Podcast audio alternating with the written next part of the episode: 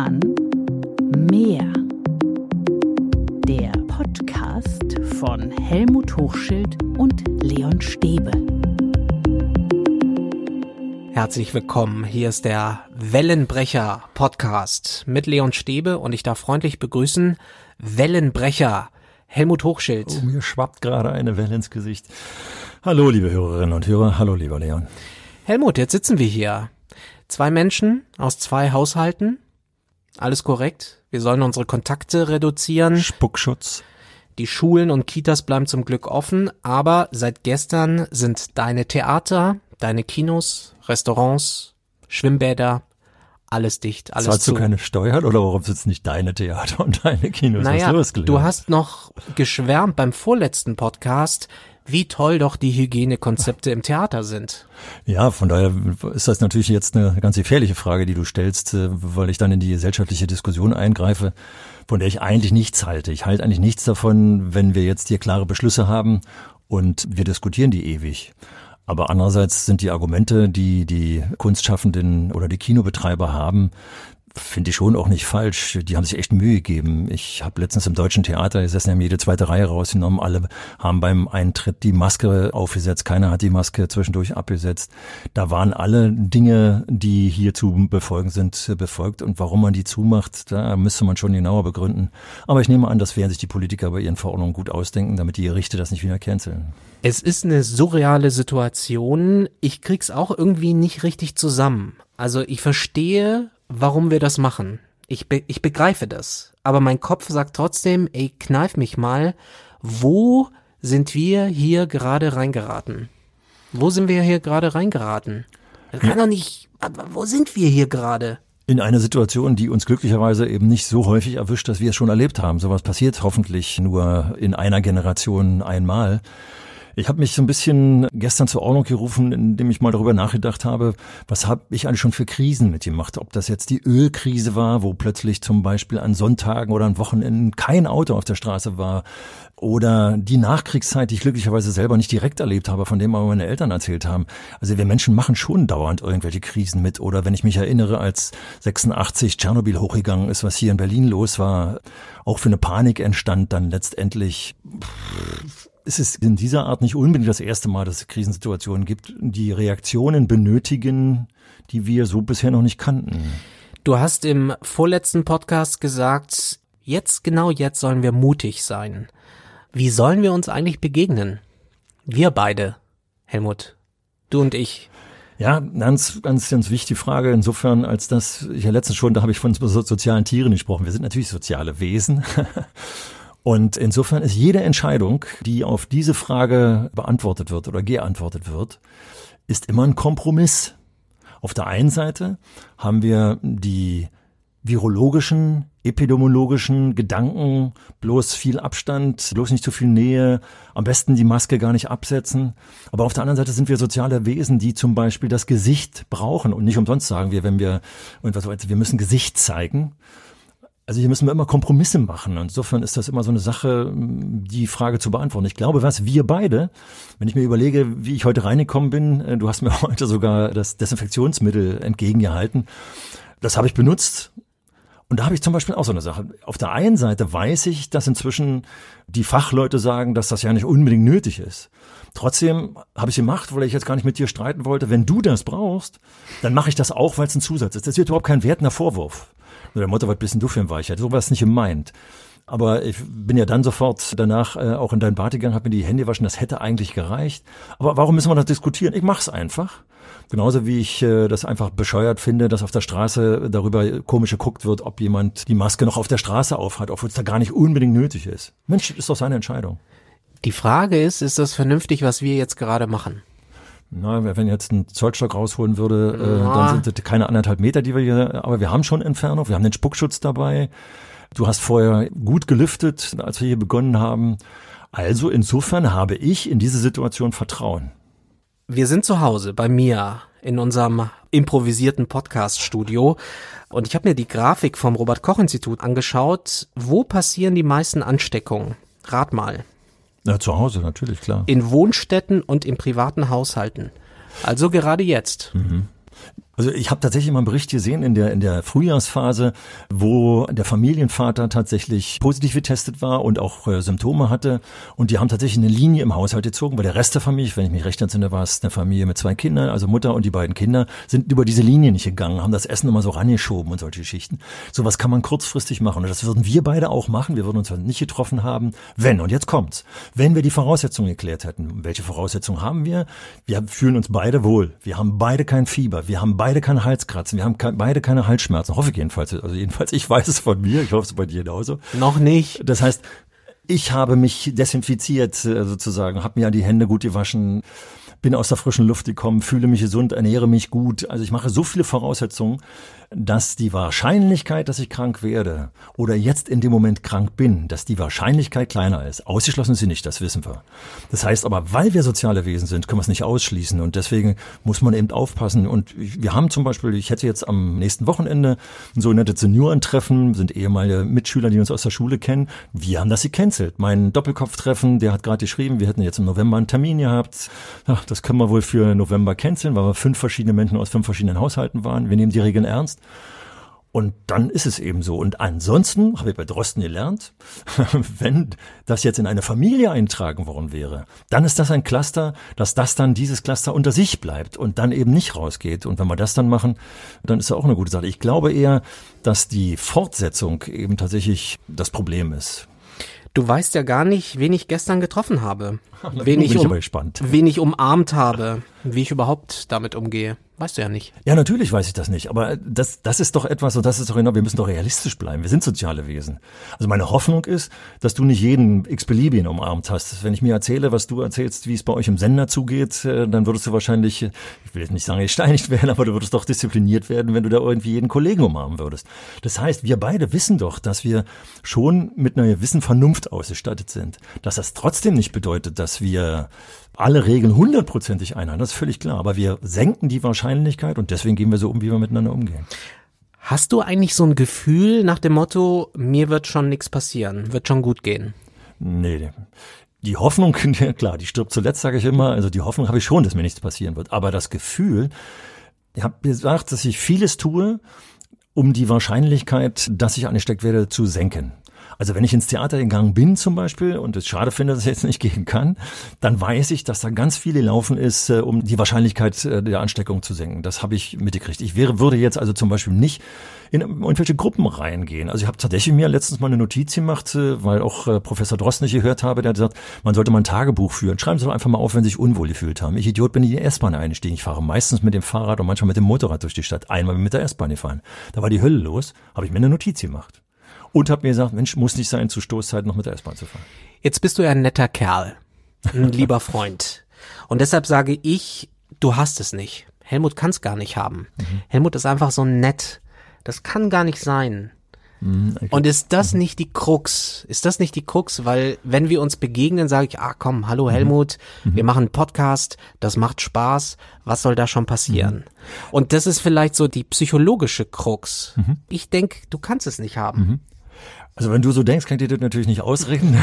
meine Gedanke wäre das nicht, sondern meine Gedanken habe ich jetzt gerade eben geschildert. Und um das vielleicht auch so ein bisschen gleich auf die Schule nochmal drüber zu nehmen, das ist genau der Punkt. Wenn ich davon ausgehe, dass du zum Beispiel ein vernünftiger Mensch bist, das hat natürlich dann insofern was mit der Nettigkeit zu tun, mit der Freundschaft zu tun, mit der Beziehung zu tun. Dann kenne ich dich so gut, dass ich weiß, dass du vernünftig bist. In der Schule habe ich es mit Schülerinnen und Schülern zu tun, bei denen eben nicht so genau weiß, was da zu Hause abläuft. Oder manchmal es doch weiß und dann deswegen sage. Deswegen habe ich jetzt gerade in der letzten Woche erlebt, dass eine Schule seit den Herbstferien sagt, wir lassen die Masken auf, obwohl es in Berlin keine Maskenpflicht gibt. Und die machen das alle völlig ohne Probleme. Und sowas finde ich eben gut, dass man sagt, da wo ich es nicht weiß, gehe ich eben einfach schon noch ein bisschen mehr darauf ein, was ich alles äh, schützend machen kann. Aber ich glaube nicht, dass es die Nettigkeit ist. Was ich schon glaube, da ist vielleicht auch der Punkt, wenn ich meine Partnerin treffe, die von der Arbeit kommt, dazu muss man sagen, wir treffen uns eben nicht jeden Tag, weil wir eine Fernbeziehung führen, dann ist die schon in einem völlig anderen Umfeld. Und dann schließe ich für mich den Kompromiss und sage, nee, bei einer Fernbeziehung, wenn ich sie schon mal sehe, jetzt gehe ich das Risiko ein. Aber du reflektierst. Das ist es ja. Und ganz genau. Jetzt gehörst du und schließe Kompromisse eben. Kompromisse, okay. Jetzt gehörst du, wenn ich das so sagen darf, zu der etwas reiferen Gruppe der Menschen. Und ich hätte so null Bock, der Grund zu sein, dich zu infizieren. Ich habe äh, letztens eine Person gehört, die sich unglaubliche Vorwürfe macht, weil sie das Virus in die Familie getragen hat. Mhm. Also die Sache mit den Vorwürfen versuche ich insofern im Griff zu haben, da ich aus der Mathematik komme und wir von Wahrscheinlichkeiten reden. Ich würde, glaube ich, nie auf die Idee kommen, dir einen Vorwurf zu machen. Genauso wie diese Verkehrsunfallsgeschichte. Das sind ja auch so Dinge, wo man sagt, ja, der, der, also wenn der besoffen gefahren ist, dann kann man da auch einen Vorwurf haben. Aber wenn es eine normale, normale Verkehrssituation ist, die Wahrscheinlichkeit hat ergeben, dass hier ein Unfall stattgefunden hat. Und deswegen müssen wir, glaube ich, mit den Vorwürfen immer aufpassen. Oder denken wir an so unsinnige Vorwürfe. Jemand hat eine Erbkrankheit. Wer ist daran schuld, dass er die Erbkrankheit übertragen hat. Das sind alles so Sachen. Also diese Schuldfrage, jetzt will ich nicht in die Religion abdriften, aber der Gedanke kommt mir natürlich, die ist oftmals an falschen Stellen gestellt.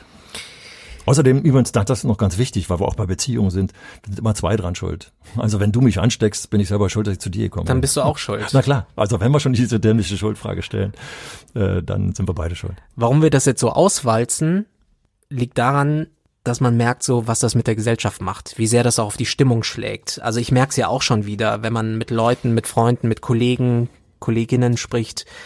Also die Stimmung geht schon deutlich in den Keller. Ja. Und deswegen ist es mir so wichtig, dass wir bei der Realität bleiben. Dass wir nicht so tun, als wenn die Welt untergeht. Die Welt hat schon viel schlimmere Dinge überstanden, sondern dass wir zum Beispiel auch mit den Fakten agieren. Also was wir dir vorhin alles erzählt haben, was wir machen, bevor wir uns getroffen haben.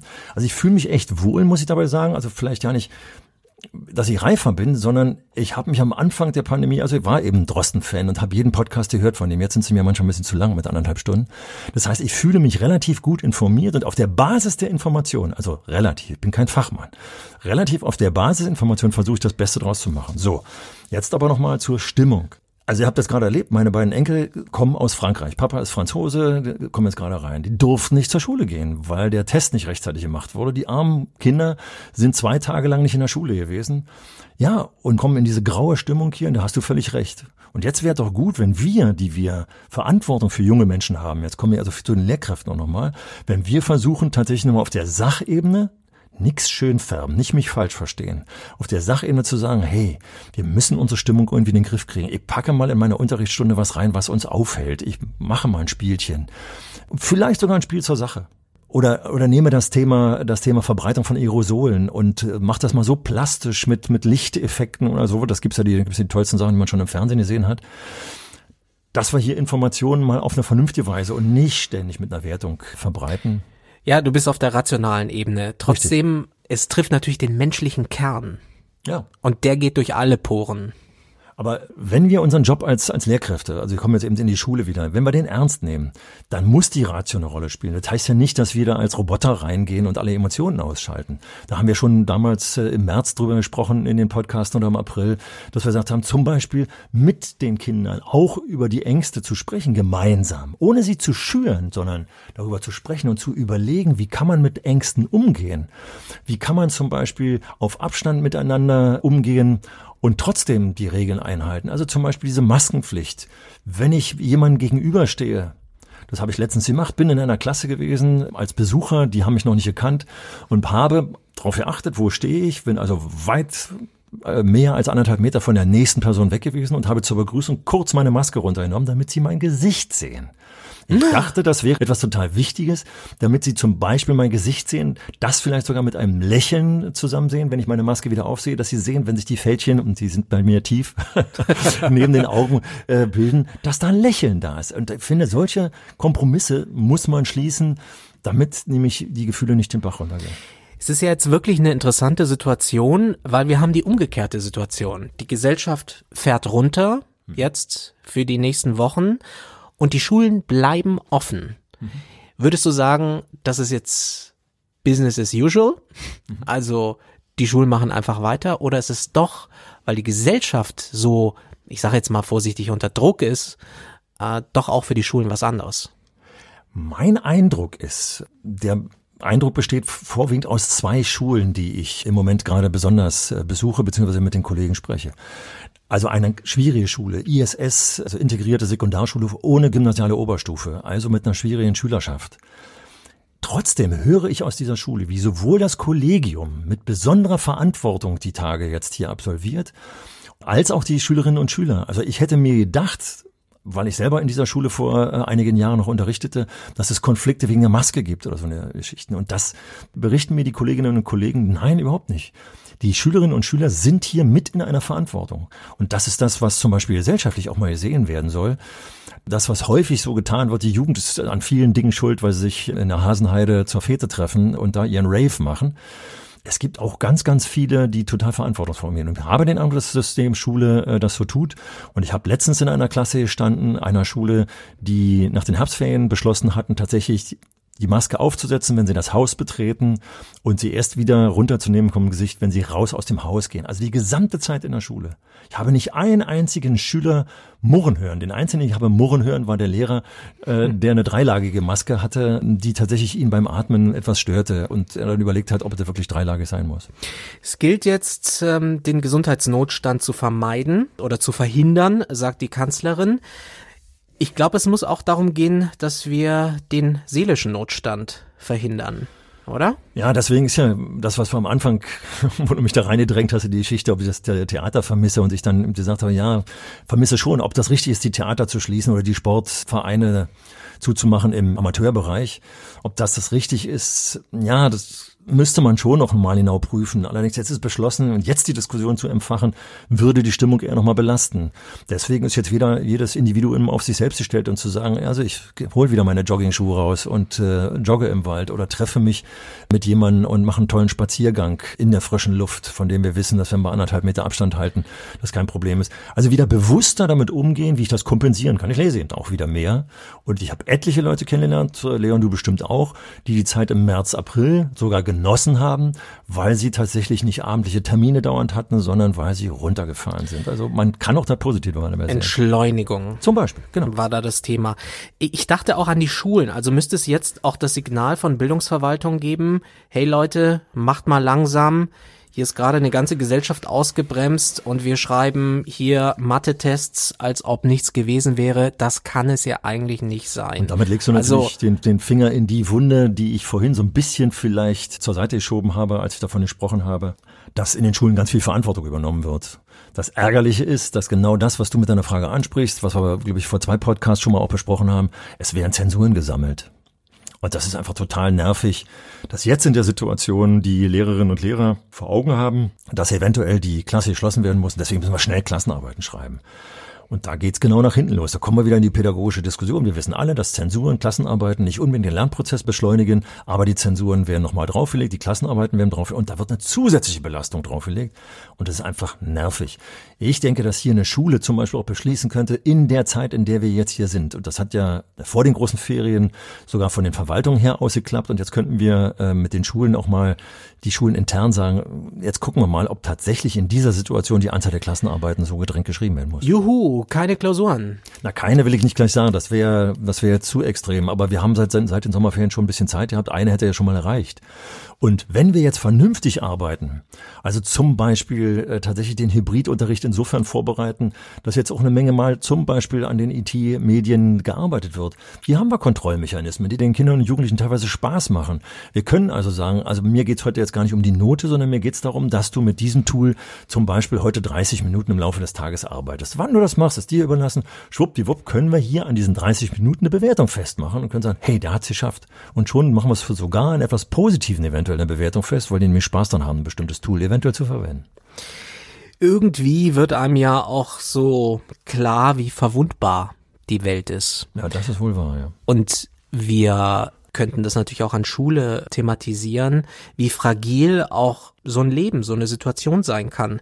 Also vor gut einem Jahr haben wir einen Podcast gestartet, haben gesagt, hey, jetzt machen wir mal, was uns Spaß macht. Und jetzt sitzen wir hier in dem Mist. Ich glaube, ich hätte mir auch so ein bisschen gewünscht, dass meine Schule also wie soll sie einen auf das Leben vorbereiten, so nach dem Motto, uh, es lauern da so viele mhm. Gefahren. Mhm. Aber so ein bisschen, vielleicht hätte ich gerne mal das Wort Pandemie schon ja. in der Schule gehabt. Also auf Krisen vorbereiten. Ja. Das denke ich schon. Also gar nicht jetzt negativ, sondern konstruktiv. Richtig. Und da komme ich ja, bin ich ja schon ein paar Mal im Podcast gekommen und heute ja auch schon mal. Also mir geht gerade wieder, als du die Frage gestellt hast, durch den Kopf, ich bin etwa im Jahr 1983, schätze ich mal. Ich war also circa drei Jahre in der Schule, vielleicht ein bisschen später in den 80er Jahren. Wir hatten Smog-Alarm in Berlin, weil ja die Hölle los war. Also es war neblig, es hat gestunken. Ich hatte das Gefühl, ich halte meine Nase, wenn ich aus der Tür rausgegangen bin, halte sie über den Schornstein. Es sind Reisebusse eingesetzt worden, damit äh, die Schüler zur, zur Schule transportiert wurden, aber die Autos fuhren nicht. Es wurde ganz viel eingeschränkt. Äh, die Heizungen wurden zum Beispiel bei uns in der Schule abgestellt, weil es eine Koksheizung war. Wir durften also erst um 10 Uhr, dann bis dahin war das hier. Also kurz und knackig, ich habe versucht zu schildern, es war eine ganz komische Situation. Alleine wenn ich an diesen Nebel denke. Es gab einen Film, der hieß Smog Alarm von Wolfgang Menge, hieß damals der, der Drehbuchschreiber dieses Films der hat nochmal diese, diese, die Paniksituation. Ich kann mich noch so an Bilder erinnern, wie plötzlich die Nylonstümpfe von Frauen auf der Straße einfach zerrissen, weil die Luft so sauer war, von Säure ge gesättigt war. Das war ein bisschen übertrieben, das hat man zum, zum Glück nicht so gemerkt. Aber wir waren in so einer Krise drin. Die Hattet ihr ja schon Masken? Gab's, war zum Beispiel Zeit? nicht, wird für mich heute zum Beispiel viel zu wenig, sind wir beim Thema Masken thematisiert, dass die äh, Leute in Delhi zum Beispiel Masken tragen, um den Rauch zu vermeiden und die Dinge auch von außen zu vermeiden. Also will sagen, wir haben schon so viel überstanden. Wir sind also nach dieser Smog-Alarm-Zeit auch rausgekommen. Wir thematisieren glücklicherweise heute Klimawandel so, dass wir bewusster damit umgehen. Das ist auch eine, eine Phase aus dem Smog-Alarm. Und meine Hoffnung ist, dass wir dann rausgehen aus, der, aus dieser Pandemie und vielleicht über Gesundheit mehr stärker nachdenken.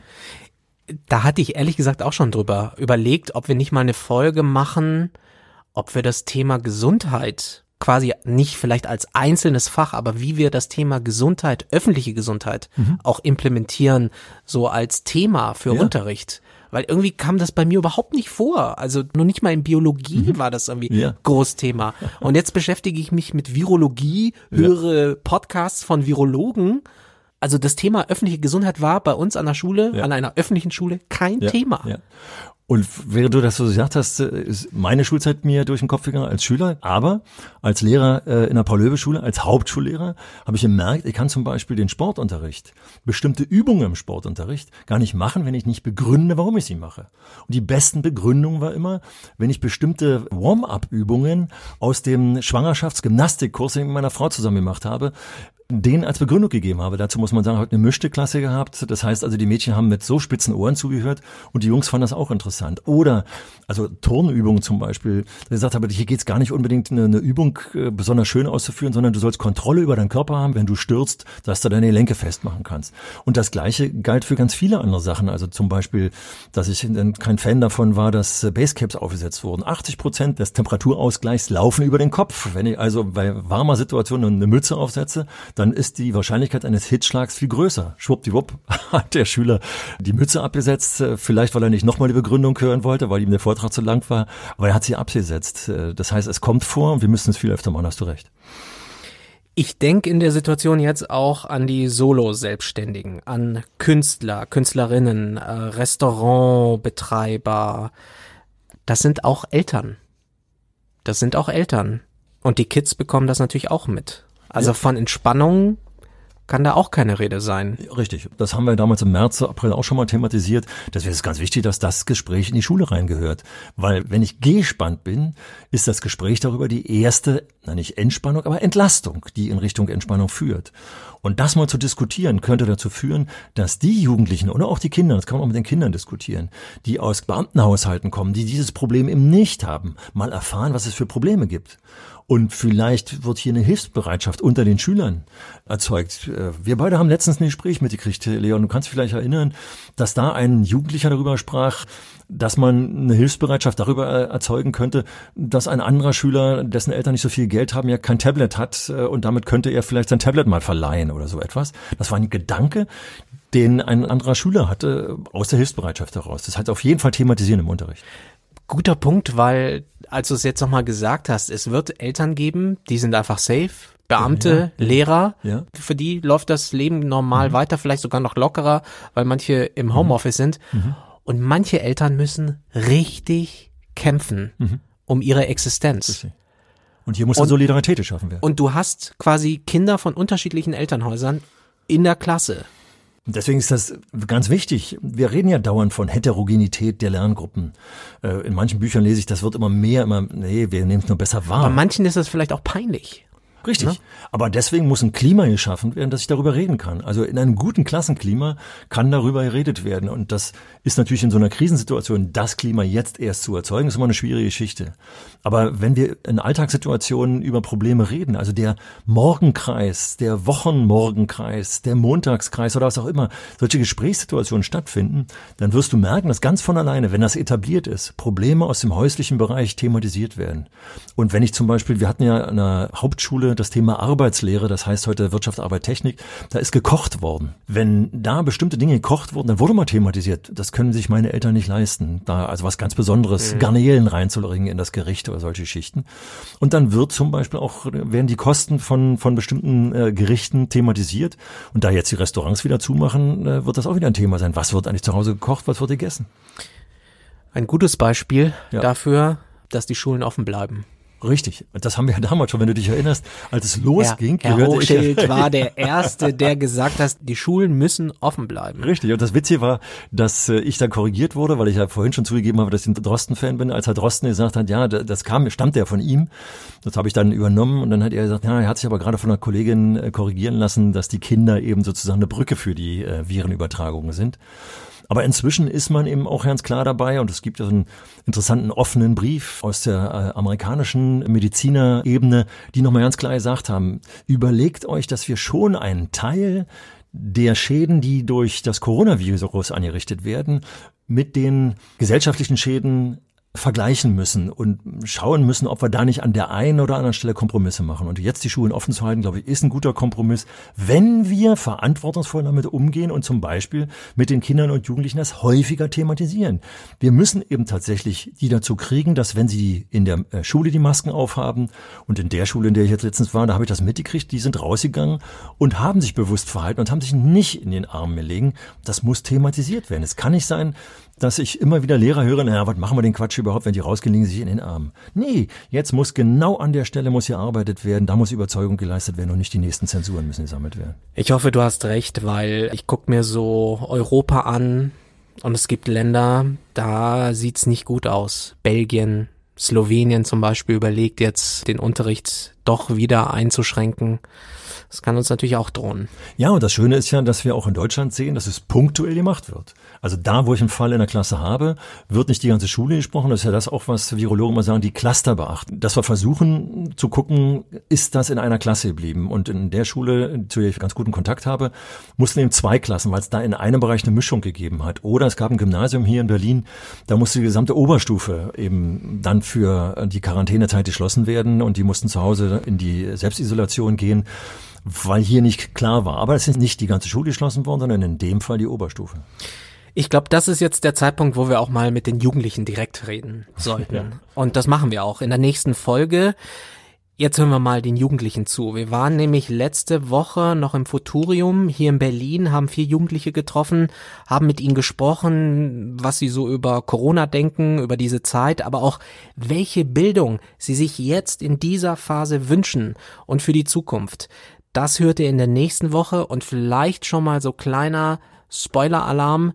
Du warst begeistert, Helmut, oder? du, warst, du, hast, du, du schwärmst schon den ganzen Tag richtig. davon. Und du hast äh, gestern gesagt, mal habt ihr den Podcast von uns gehört, als bestimmte Schüler bestimmte Dinge auf bestimmte Fragen antworteten. Die haben so reflektierte, tolle Antworten gegeben. Und deswegen kann ich schon heute auch sagen, Leute, nicht erst bei, nach dem nächsten Podcast, sondern hört den Kindern und Jugendlichen zu. Dazu müsst ihr sie aber auch thematisieren und ihnen Offenheit lassen und nicht immer Fragen stellen, äh, die in die Richtung eures Unterrichtsziel gehen, sondern thematisiert zum Beispiel auch Gefühle. Dabei viel Erfolg. Und das ist das Thema in der nächsten Folge. Jetzt freuen wir uns, wenn ihr diesen Podcast abonniert. Schule kann mehr gibt es bei Apple, bei Spotify. Wenn euch langweilig ist in den nächsten Wochen oder ihr eine Frage habt, dann schreibt uns gerne eine Mail an info at schule-kann-mehr.de. Nächsten Dienstag, wie gesagt, hören wir uns wieder. Und das allerletzte Wort in diesem Podcast hat der Wellenbrecher, hat Helmut Hochschild. Du, wir sitzen hier beide hier mitten in der Welle und wir brechen. Zu den Mails ist hier die Frage, wir haben einige tolle Mails gekriegt, die wir auch mal wieder thematisieren müssen. Also ruhig schreiben, weil wir von euren Beispielen auch lernen. Ja, und ansonsten, Leon, wir haben es ja schon mal im vorletzten Podcast thematisiert. Was machen wir jetzt beide? Wir ziehen uns ein Stück Kuchen ein mit dem entsprechenden Abstand. Bis denn. Tschüss. Schule kann mehr. Der Podcast von Helmut Hochschild und Leon Stäbe.